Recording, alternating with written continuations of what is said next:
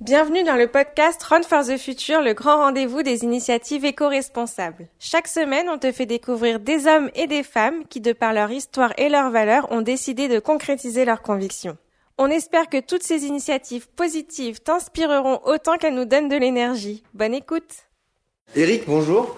Bonjour Romain. Merci de nous recevoir ici euh, au domaine de Longchamp. Avec plaisir. Euh, on est ici pour parler de la Fondation Good Planet. Euh, Est-ce que tu peux nous, nous raconter un petit peu l'historique, euh, comment l'idée voilà, est arrivée, euh, qui t'a l'initiative euh, Alors la, la Fondation Good Planet a été créée par Yann Arthus Bertrand en 2005 avec comme objectif de mettre l'écologie et la solidarité euh, au cœur des consciences et d'agir concrètement pour un monde meilleur. Donc concrètement, depuis 2005, la Fondation mène différents projets artistiques et de sensibilisation à l'environnement. Donc ça passe par des expositions, ça passe par l'édition de livres, ça passe par des sites internet, euh, de la diffusion de matériel pédagogique pour sensibiliser euh, toute la société française et même au-delà euh, à ces sujets environnementaux et sociaux. Et ça passe aussi et surtout par des projets de terrain sous l'appellation Action Carbone Solidaire, qui propose, euh, le projet Action Carbone Solidaire propose aux particuliers et aux entreprises de calculer leur impact sur le changement climatique en calculant les émissions de gaz à effet de serre dont ils sont responsables, propose de les accompagner dans la réduction de ces émissions de gaz à effet de serre, de les réduire, et la part qu'ils ne parviennent pas à réduire leur propose éventuellement de participer à ce qu'on appelle la compensation carbone. Et par ce mécanisme de compensation carbone, euh, ça nous permet de financer, avec des ONG porteuses de projets dans les pays du Sud, des projets d'économie d'émissions de gaz à effet de serre. Donc très concrètement, ça peut être par exemple des projets de lutte contre la déforestation, des projets de développement de réservoirs à biogaz en Inde. On a lancé le plus grand projet de réservoir à biogaz, donc ça permet à des populations qui n'ont pas accès à une énergie propre euh, d'utiliser les, les déchets animaux et même humains pour les brûler et en faire du gaz, euh, du gaz de ville, euh, et éviter de défricher la forêt et d'en brûler le bois, et par, par là même de réinjecter tout le carbone stocké dans le bois dans l'atmosphère. Et tout ça grâce donc, aux compensations des entreprises qui... euh, tout, tout ça grâce à la compensation des particuliers et des entreprises, mais aussi au, au mécénat de, de nos partenaires. Ouais. Ok. Et historiquement, vous avez toujours été euh, ici, au domaine de Longchamp? Alors historiquement, nous avons toujours été au domaine de Longchamp. Nous étions euh, hébergés par le WWF qui avait ses locaux euh, et qui est parti il y a quelques années maintenant vers un nouveau projet. Et en 2015, Anne Hidalgo a confié à, la fondation la concession du lieu pour en faire un lieu à vocation culturelle et événementielle. Donc depuis 2017, une fois tous les travaux de réaménagement réalisés, la fondation est ouverte au public. Et nous y proposons une offre de- d'exposition et d'événements, toujours pareil sur ces sujets d'écologie et de solidarité. Donc c'est ouvert la semaine aux scolaires, aux entreprises qui peuvent faire des activités de team building ou venir tout simplement en visiteur libre, avec une offre euh, d'exposition, de projection de films en libre accès, et le week-end, une programmation plus événementielle sur un sujet ou un autre, que ce soit l'océan, les OGM, les réfugiés, le miel et les abeilles, donc des sujets les plus pointus comme euh, les plus familiaux. Et on décline une programmation qui va d'exposition éphémère à une œuvre de restauration particulière, à des conférences, des prises de parole d'artistes engagés, euh, des ateliers do it yourself. On a ouvert une cuisine responsable qui nous permet aussi de Parce que la partie, la exposition, on est sur, le, voilà, sur le, la partie château, on va dire, l'élément central du domaine de Longchamp. Alors, le domaine de Longchamp, la Fondation Goupette est constituée d'un château, Ouais. effectivement, et d'un parc de 3 hectares et demi. Donc, on a des expositions Sur le château. à l'intérieur du château qui sont des expositions permanentes, des expositions photos à l'extérieur, ainsi qu'un sentier nature qui lui-même est parsemé d'œuvres qui nous sont prêtées par des artistes engagés. Et l'idée de, de ce lieu et toutes ces activités, c'est justement de, de faire le pont entre le grand public et ces artistes euh, et ces réalisateurs engagés. Le, le constat, il a été assez simple, c'est-à-dire que depuis que nous existons, donc 2005, le, nous faisons des, donc des livres et des photos et des, des expos, des films, je l'ai déjà dit, et le, le grand public nous dit, ok, moi j'ai vu tout ça, j'ai compris, mais comment je peux faire Et c'est ça. donc l'ouverture de ce lieu nous a permis de passer d'une logique de sensibilisation à une logique de mobilisation et d'expérimentation. Et on dit à tous ces gens qui nous suivent et qui suivent Yann Arthus Bertrand depuis longtemps, euh, toutes ces solutions dont on vous parle, toutes ces ONG ou ces entrepreneurs d'ailleurs, euh, qui sont porteurs de solutions, venez les rencontrer chez nous à la Fondation Good Planet et venez expérimenter leurs solutions vous-même. Venez mettre les mains dans la terre et essayer la permaculture. Venez faire un atelier do it yourself euh, de cuisine végétarienne en famille et, par là même vous rendre compte que le changement est à portée de main, hmm. que c'est par euh, des petits pas que qu'on parviendra à, faire naître le changement, que c'est pas tout à coup, et que et que l'écologie n'est pas quelque chose qui est forcément contraignant, forcément coûteux et forcément difficile à mettre en place, et que ça peut passer par des choses extrêmement simples, sans verser dans la, la caricature non plus de l'éco-geste et de couper l'eau quand on se brosse les dents, hmm. mais de se rendre compte que voilà, il y a des domaines euh, très facilement accessibles de façon très ludique et qui sont euh, gagnants, qui peuvent être gagnants sur tous les tableaux pour, euh, pour tout le monde. Vous êtes un petit laboratoire d'expérience éco-responsable. On peut dire ça. Euh, alors, est-ce que tu peux nous parler un peu plus de la de l'école Good Planet qui est, qui, est, qui, est une ouverture euh, récente?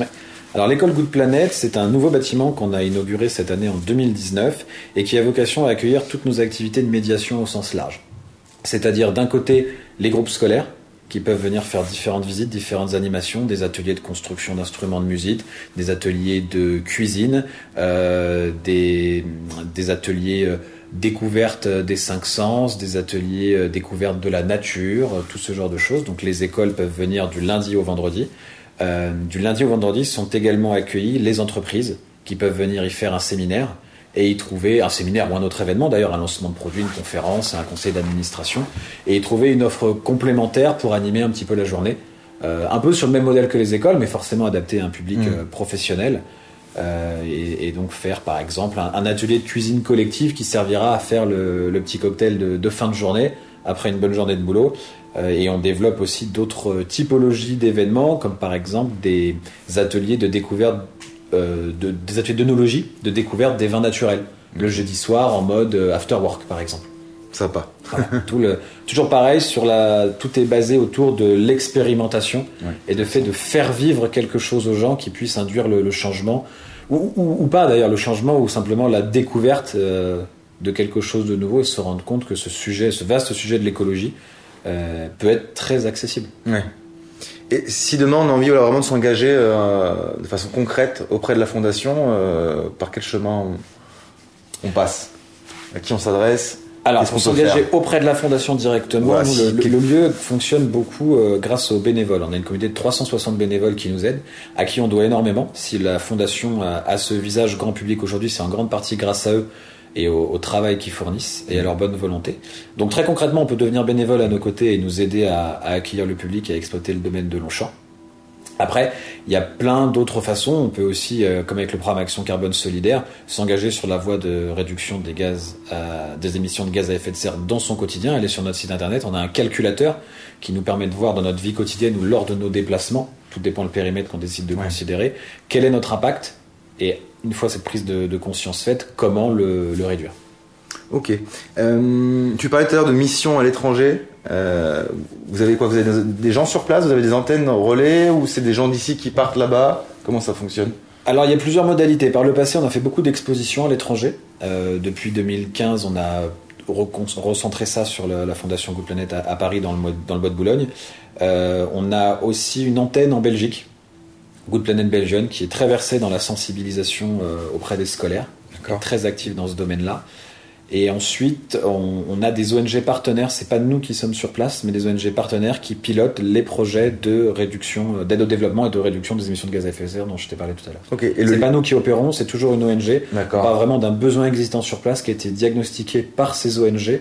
Et nous, en fait, nous leur permettons, nous leur mettons le pied à l'étrier quelque part, et nous leur permettons d'enclencher ces projets-là. Et, ces ONG, elles sont sélectionnées comment? Elles sont, enfin, le, lien s'est fait comment euh? Elles sont sélectionnées par l'équipe Action Carbone Solidaire qui fait un travail assez, euh, assez exigeant justement de sélection, d'identification des besoins, de s'assurer qu'il y ait bien bah, déjà que tout puisse être suivi, puisse être extrêmement monitoré, euh, parce que le domaine de la, du carbone en général, c'est quelque chose qui est très pointu et très exigeant. L'équipe s'assure aussi qu'il y ait vraiment un, avantage par rapport aux populations locales, que ça vienne euh, vraiment en aide à des populations qui sont dans le besoin sur ces sujets-là, et que ce ne soit pas un, énième projet d'aide au développement financé par l'Occident euh, sans, trop de, sans trop de suivi. Que ça ait vraiment une portée, une plus-value et une garantie à, fois, à la fois pour les gens qui financent et à la fois pour les gens qui en sont bénéficiaires. Ok. Euh, là, on va revenir un petit peu sur la fondation, sur le lieu, le domaine de Longchamp. Euh, quels sont vos actus ou, voilà, ou, vos projets pour 2020 Qu'est-ce que vous avez en tête? J'imagine que là, on a la, euh, là, on est sur l'expo Océan, c'est ça, Planète Océan en ce moment? Alors en ce moment, on est sur l'exposition Planète Océan qui euh, pour, se poursuivra en 2020. L'exposition Planète Océan, c'est un collectif d'artistes euh, et de réalisateurs engagés, parmi lesquels euh, Jacques Perrin et d'autres, et qui nous offrent en fait leur vision de la vie marine. Donc c'est une exposition qui permet l'immersion au fond des océans et de découvrir à quel point la, vie marine est, importante à l'échelle du globe, à quel point le plancton, mais par exemple, est un, un élément naturel à préserver absolument, puisque 50% de l'oxygène qu'on respire provient du plancton. Dans le plancton, tu as des petites algues qui sont des végétaux qui font la photosynthèse, le même boulot que font les arbres dans la forêt amazonienne, et ils sont tellement nombreux, 98% de la biomasse des océans, c'est le plancton. Donc c'est-à-dire que si on pouvait peser tous les animaux dans l'océan, 98% ce serait le plancton. Bien plus lourd et présent que les baleines, les tortues, etc. Et euh, de par ce nombre-là, leur activité photosynthétique, c'est eux qui produisent 50% de l'oxygène qu'on respire, qui stockent un tiers du carbone qu'on émet. Donc le véritable poumon en termes quantitatifs de la planète, c'est l'océan. Et, le, plancton étant tellement fragile, tellement petit, il est en première ligne face aux risques que sont les changements climatiques, que sont l'acidification des océans, la pollution plastique. Donc il en prend plein la tête. Il est à la base aussi de nombreuses chaînes alimentaires. On connaît tous le krill dont se nourrissent les baleines.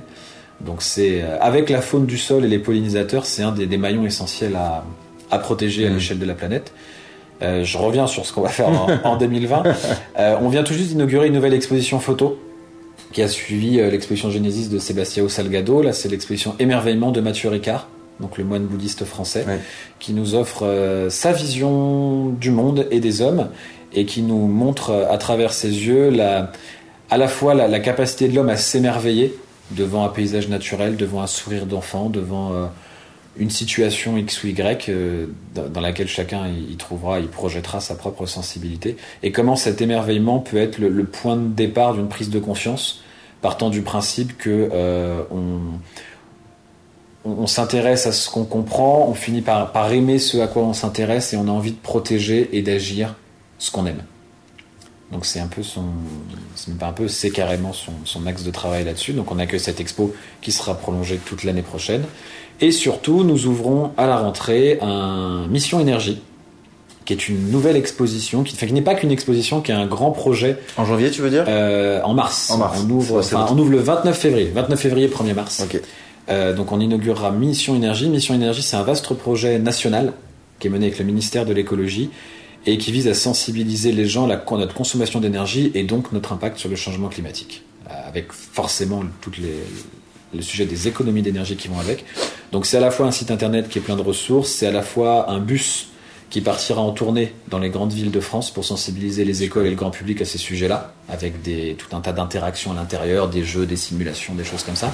Et c'est aussi une exposition au deuxième étage du château de Longchamp à la Fondation de Planète, et dans cette exposition, deux jeux, un grand simulateur de l'énergie, où les, visiteurs ou les scolaires seront immergés et retraceront l'histoire de l'énergie sur la planète, c'est-à-dire depuis la création du premier moulin à eau jusqu'à euh, la création des centrales nucléaires, comment, euh, en fonction des besoins en électricité ou en carburant, en énergie d'une façon globale, d'un territoire, je décide ou non de placer telle source d'énergie, telle raffinerie, telle centrale, et comment j'ajuste mon mix énergétique pour combler les besoins et ce faisant, quel impact je crée sur l'environnement euh, pour, que, voilà, pour que tout le monde euh, prenne conscience de, le fait de, couvrir nos besoins un impact sur l'environnement. Et du coup, derrière, le travail à effectuer, c'est quelles sont les solutions face à ça.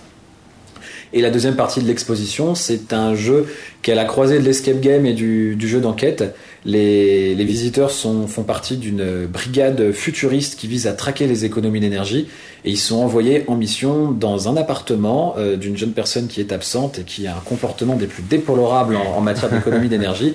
Et donc il y a tout un jeu d'enquête guidé par euh, leurs copains qui ont un micro, euh, les enfants, puisque c'est ce sera beaucoup pour les jeunes, euh, devront résoudre tout un tas d'enquêtes visant à réduire la consommation d'énergie de l'appartement avant que la personne en question ne revienne. Il y a un petit côté Minority Report avec Tom Cruise ouais, je vois bien.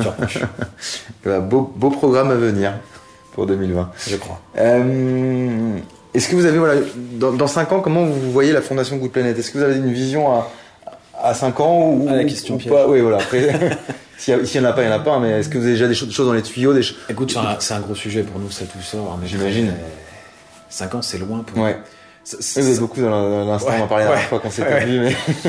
Euh, écoute, dans, dans 5 ans, nous, la, concession de, la Fondation Planète est là pour 30 ans. D'accord. Donc on, a vocation à développer la fondation en tant que lieu ouvert au public, en tant à la fois que, que musée sous une certaine forme mmh, et que tout à fait. Avec notre parc et nos activités, donc de développer notre activité, de développer les interactions avec euh, l'environnement proche et ses partenariats pour accueillir euh, encore plus de visiteurs et devenir de plus en plus un acteur référent en la matière. Mais euh, non, en, gros, à ce stade, c'est continuer les projets, améliorer l'impact. Mais déjà, c'est intéressant de savoir que la concession, vous l'avez pour un moment, que, que, le, voilà, le château, on est euh, ici, ça va continuer d'être exploité. Et euh, donc des expos à venir. c'est ça, développer plus d'expos, accueillir plus de monde, améliorer l'impact, l'efficacité et l'étendue, si ça en passe par là, des projets de, développement à l'étranger pour, pour améliorer les résultats. Ok. Eh ben écoute, super, merci d'avoir partagé tout ça. Euh, on va passer sur le côté, le côté un peu plus intime de l'interview. Euh, on a bien parlé de la personne qu'on a en face de nous, donc toi, pour le coup. Euh, est-ce que voilà, le fait d'avoir travaillé au, à la Fondation Good Planet, ça t'a fait changer des choses dans ton dans ton quotidien, ou est-ce que tu avais déjà toi une une fibre éco-responsable de nature Peux-tu nous raconter un peu ton rapport personnel avec l'éco-responsabilité? Est-ce que tu as eu un déclic? Voilà, déjà dans un premier temps. Bah, moi, je suis pas arrivé là par hasard. Je, suis arrivé bercé par les, les documentaires de, de, Nicolas Hulot et, de Yann Arthus Bertrand, euh, Cousteau euh, et autres. Donc c'est pas c'est pas un hasard. J'exerce aujourd'hui le sinon le métier. En tout cas, le, je suis dans le, type de structure que c'était un intérêt. Euh, dans lesquelles je voulais travailler. Mmh. Euh, donc j'avais déjà cette sensibilité et moi-même j'agissais. Après, les, les époques changent. À, à l'époque, il y a 10-15 ans, on était vraiment dans la nécessité d'alerter les consciences et il y avait des films comme Home de Yann Arthus Bertrand qui était vraiment un cri d'alarme. Aujourd'hui, les gens ont entendu, mm. le politique, je pense, a entendu, les entreprises ont, entendu. Aujourd'hui, tu as des, des, véhicules hybrides ou électriques dans des marques telles que euh, Porsche, Jaguar, Harley Davidson, ce qu'on pensait pas il y, a, il y, a, 15 mm. ans. Tu as le bio qui est présent à une échelle euh, assez, euh, assez démente aussi par rapport à ce que c'était il, il, y a 15 ans dans les grandes surfaces. Alors tout ça pose d'autres problèmes. C'est pas forcément la, la, solution idéale parce qu'avec cette cette, cette nouvelle échelle du bio, tu as toutes les problématiques liées à l'industrialisation de la chose. Mais en tout cas, le sujet a gagné les consciences. Tu peux pas aujourd'hui ouvrir un JT euh, ou, écouter la radio sans que l'écologie, à un moment donné, euh, n'intervienne, que ce soit parce qu'il y a un accident euh, industriel à Rouen ou parce qu'il y a une démarche nationale, gouvernementale mm. sur le sujet. donc là, le, le, sujet vient de les consciences et maintenant on est dans une nécessité de proposer des actions et des solutions. Donc tu as beaucoup de choses qui émergent parmi lesquels notamment des solutions en matière d'alimentation et de zéro déchet. Et ça, pour le coup, pour moi, si c'était ta question, euh, c'est une nouveauté. Et c'est vrai que depuis quelques temps, je, me suis surpris assez naturellement à m'essayer au régime végétarien. Je partais d'assez loin, en l'occurrence, et, euh, et, à force de rencontres et, d'expériences avec les gens qui sont venus à la Fondation Good et qui nous ont fait ces démos-là, bah, je me suis rendu compte que c'était accessible, que finalement on le faisait tous un petit peu. Quand tu te fais un plat de pâte au pesto, tu manges végétarien peut-être pas vegan et végétalien, mais en tout cas végétarien. Et que donc le, fait de non pas de supprimer la viande, mais de ne pas euh, l'inclure systématiquement dans ta démarche d'alimentation, bah, c'était pas si idiot, pas si compliqué, pas si contraignant, mm. que ça t'ouvrait des perspectives complètement autres. Aujourd'hui, tu as des chefs qui sont dans des démarches hyper intéressantes et qui font des menus low carbone. Donc ils suppriment la viande rouge ou qu'en font beaucoup moins et qui incitent les gens à faire de même et se dire plutôt quand tu ouvres le frigo, bah tiens, quelle viande j'ai aujourd'hui pour me faire à manger? Qu'est-ce que j'ai tout simplement ou quels légumes j'ai qui partent de ça comme base? Mm. Et c'est hyper intéressant et quand tu manges euh, avec ces chefs-là, bah, tu te rends compte que la viande n'est pas nécessaire. je suis pas en train de dire qu'il faut complètement la supprimer. Bien sûr. Mais c'est un. Mais on peut largement. Euh, mais réduire et en consommer mieux, mais avec une meilleure traçabilité et, pas et des produits qui soient qui soient sourcés, qui soient dont on sache la provenance, la façon dont ils sont faits. Pas trop loin non euh, plus. pas trop loin par des agriculteurs français qu'il faut aussi accompagner dans cette transition. Mm. Bah c'est pas si compliqué que ça en tant que citoyen. C'est pas forcément une grosse usine à gaz. Et je crois que le, le zéro déchet participe aussi de ces démarches-là. Mm. Et, en fait, je pense que c'est un cercle vertueux. Une fois que tu as essayé, une fois, je te prends un exemple tout, tout bête.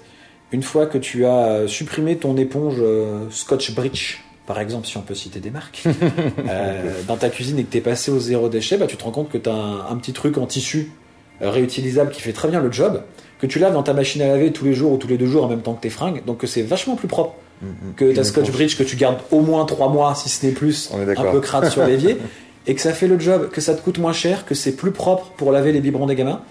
Et tu te dis, mais pourquoi je l'ai pas fait avant en fait Mm, mm, mm. Pourquoi je consomme ce truc depuis que je suis petit par, par mimétisme, par, Par reproduction habitude, ouais. de comportement et, et en fait, c'est débile. Et une fois que tu as, enclenché ce changement-là, tu dis bah, pourquoi je prends une assiette jetable? Pourquoi Tu euh, commences à raisonner sur tout, ouais. Ouais, et, et, et en fait, tu te dis, euh, ça devient du bon sens. Ouais. Et t'as besoin de personne pour te convaincre. Tu te dis pas, je le fais parce qu'Arthus Bertrand l'a dit à la télé. Tu te dis juste, mais en fait, euh, ça me coûte moins cher, c'est meilleur, c'est plus simple. Pourquoi je le fais pas quoi? Et il y a personne. euh, on trouve beaucoup de publicités sont un peu sous cet euh, angle-là oui, en ce moment. oui, oui. Euh, Il y a personne pour euh, recommander un truc moyen ou il y a personne pour faire le mauvais choix euh, entre deux options, euh, dont une est clairement plus, C'est ça. plus, plus, plus mieux que l'autre. Ouais, bénéfice. Non, non, tout est gagné, Voilà. hein, finalement. Voilà. Donc je fais du zéro déchet. Et, euh, Écoute, super. Euh, c'est déjà beaucoup. Et tu, tu, tu raisonnes sur ton alimentation euh, carnée. Ouais. Écoute, super. Euh, pour finir sur une petite touche, on va dire, un peu plus humoristique, quel est ton péché mignon? Qu'on aime bien tous partager On a forcément quelque chose euh, sur lequel on sait que c'est pas du tout éco-responsable et pour l'instant on, on conserve. Je suis exemplaire. Et ben écoute, Euh. c'est super. tu es le premier. Écoute, je de, de façon euh, naturelle, je suis quelqu'un qui consomme assez peu. Je voyage très peu à l'étranger parce que j'ai beaucoup voyagé dans mon dans, dans mon parcours professionnel quand il fallait faire des expos à l'étranger, donc j'ai jamais ressenti ce besoin de, à titre personnel, de, de faire de même. Donc je voyage assez peu. Euh, je consomme très peu. Pour le coup, je suis pas, j'achète pas des fringues, j'achète pas le dernier truc à la mode. je- D'accord. donc j'ai, une activité de consommateur qui est assez, assez limitée. Euh, déjà, de fait, c'est bon. de, de, de- de ce secteur-là, ça va. Après, oui, si, j'ai un truc, s'il faut en trouver un, il y en a sûrement, y en a un, il y en a sûrement plusieurs. Mais... Non, moi, par contre, je fais de la moto. Ok. Je fais de la moto et euh, les transports en commun, euh, quand bien même je, je, je suis tout à fait intellectuellement euh, l'intérêt de la chose, la nécessité de la chose à l'échelle d'un territoire, euh, étant un petit peu claustrophobe, euh, les transports en commun, j'avoue que c'est pas ma tasse de thé et que je préfère de loin le vélo quand je le peux. J'ai beaucoup euh, sillonné Paris, là aujourd'hui j'habite en banlieue, et j'avoue que je fais de la moto et que ça reste un plaisir. Voilà. Je compatis, je fais la même chose. pour ça. ok. Voilà. Après, euh, je, je raisonne le truc aussi, c'est-à-dire que quand. C'est vélo ou moto en gros. Moi, le, le métro Ok. et le bus, j'avoue que c'est pas, pas ma tasse de thé. Eh ben écoute, merci d'avoir partagé ça. Avec plaisir. Eric, je vais te, je vais te laisser vaquer à tes occupations parce que tu es, euh, tu es occupé. Je te remercie d'avoir partagé tout ça et je te dis, je te dis à bientôt. Merci Romain. Si tu as aimé l'échange inspirant que tu viens d'écouter et que tu souhaites nous voir grandir en même temps que tous ces projets, n'hésite pas à le partager et à participer à l'événement Run for the Future.